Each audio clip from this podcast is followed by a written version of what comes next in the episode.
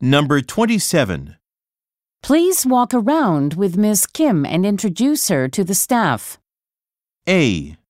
Everyone was very welcoming. B. The Paris branch is understaffed. C. Let me know when she's ready.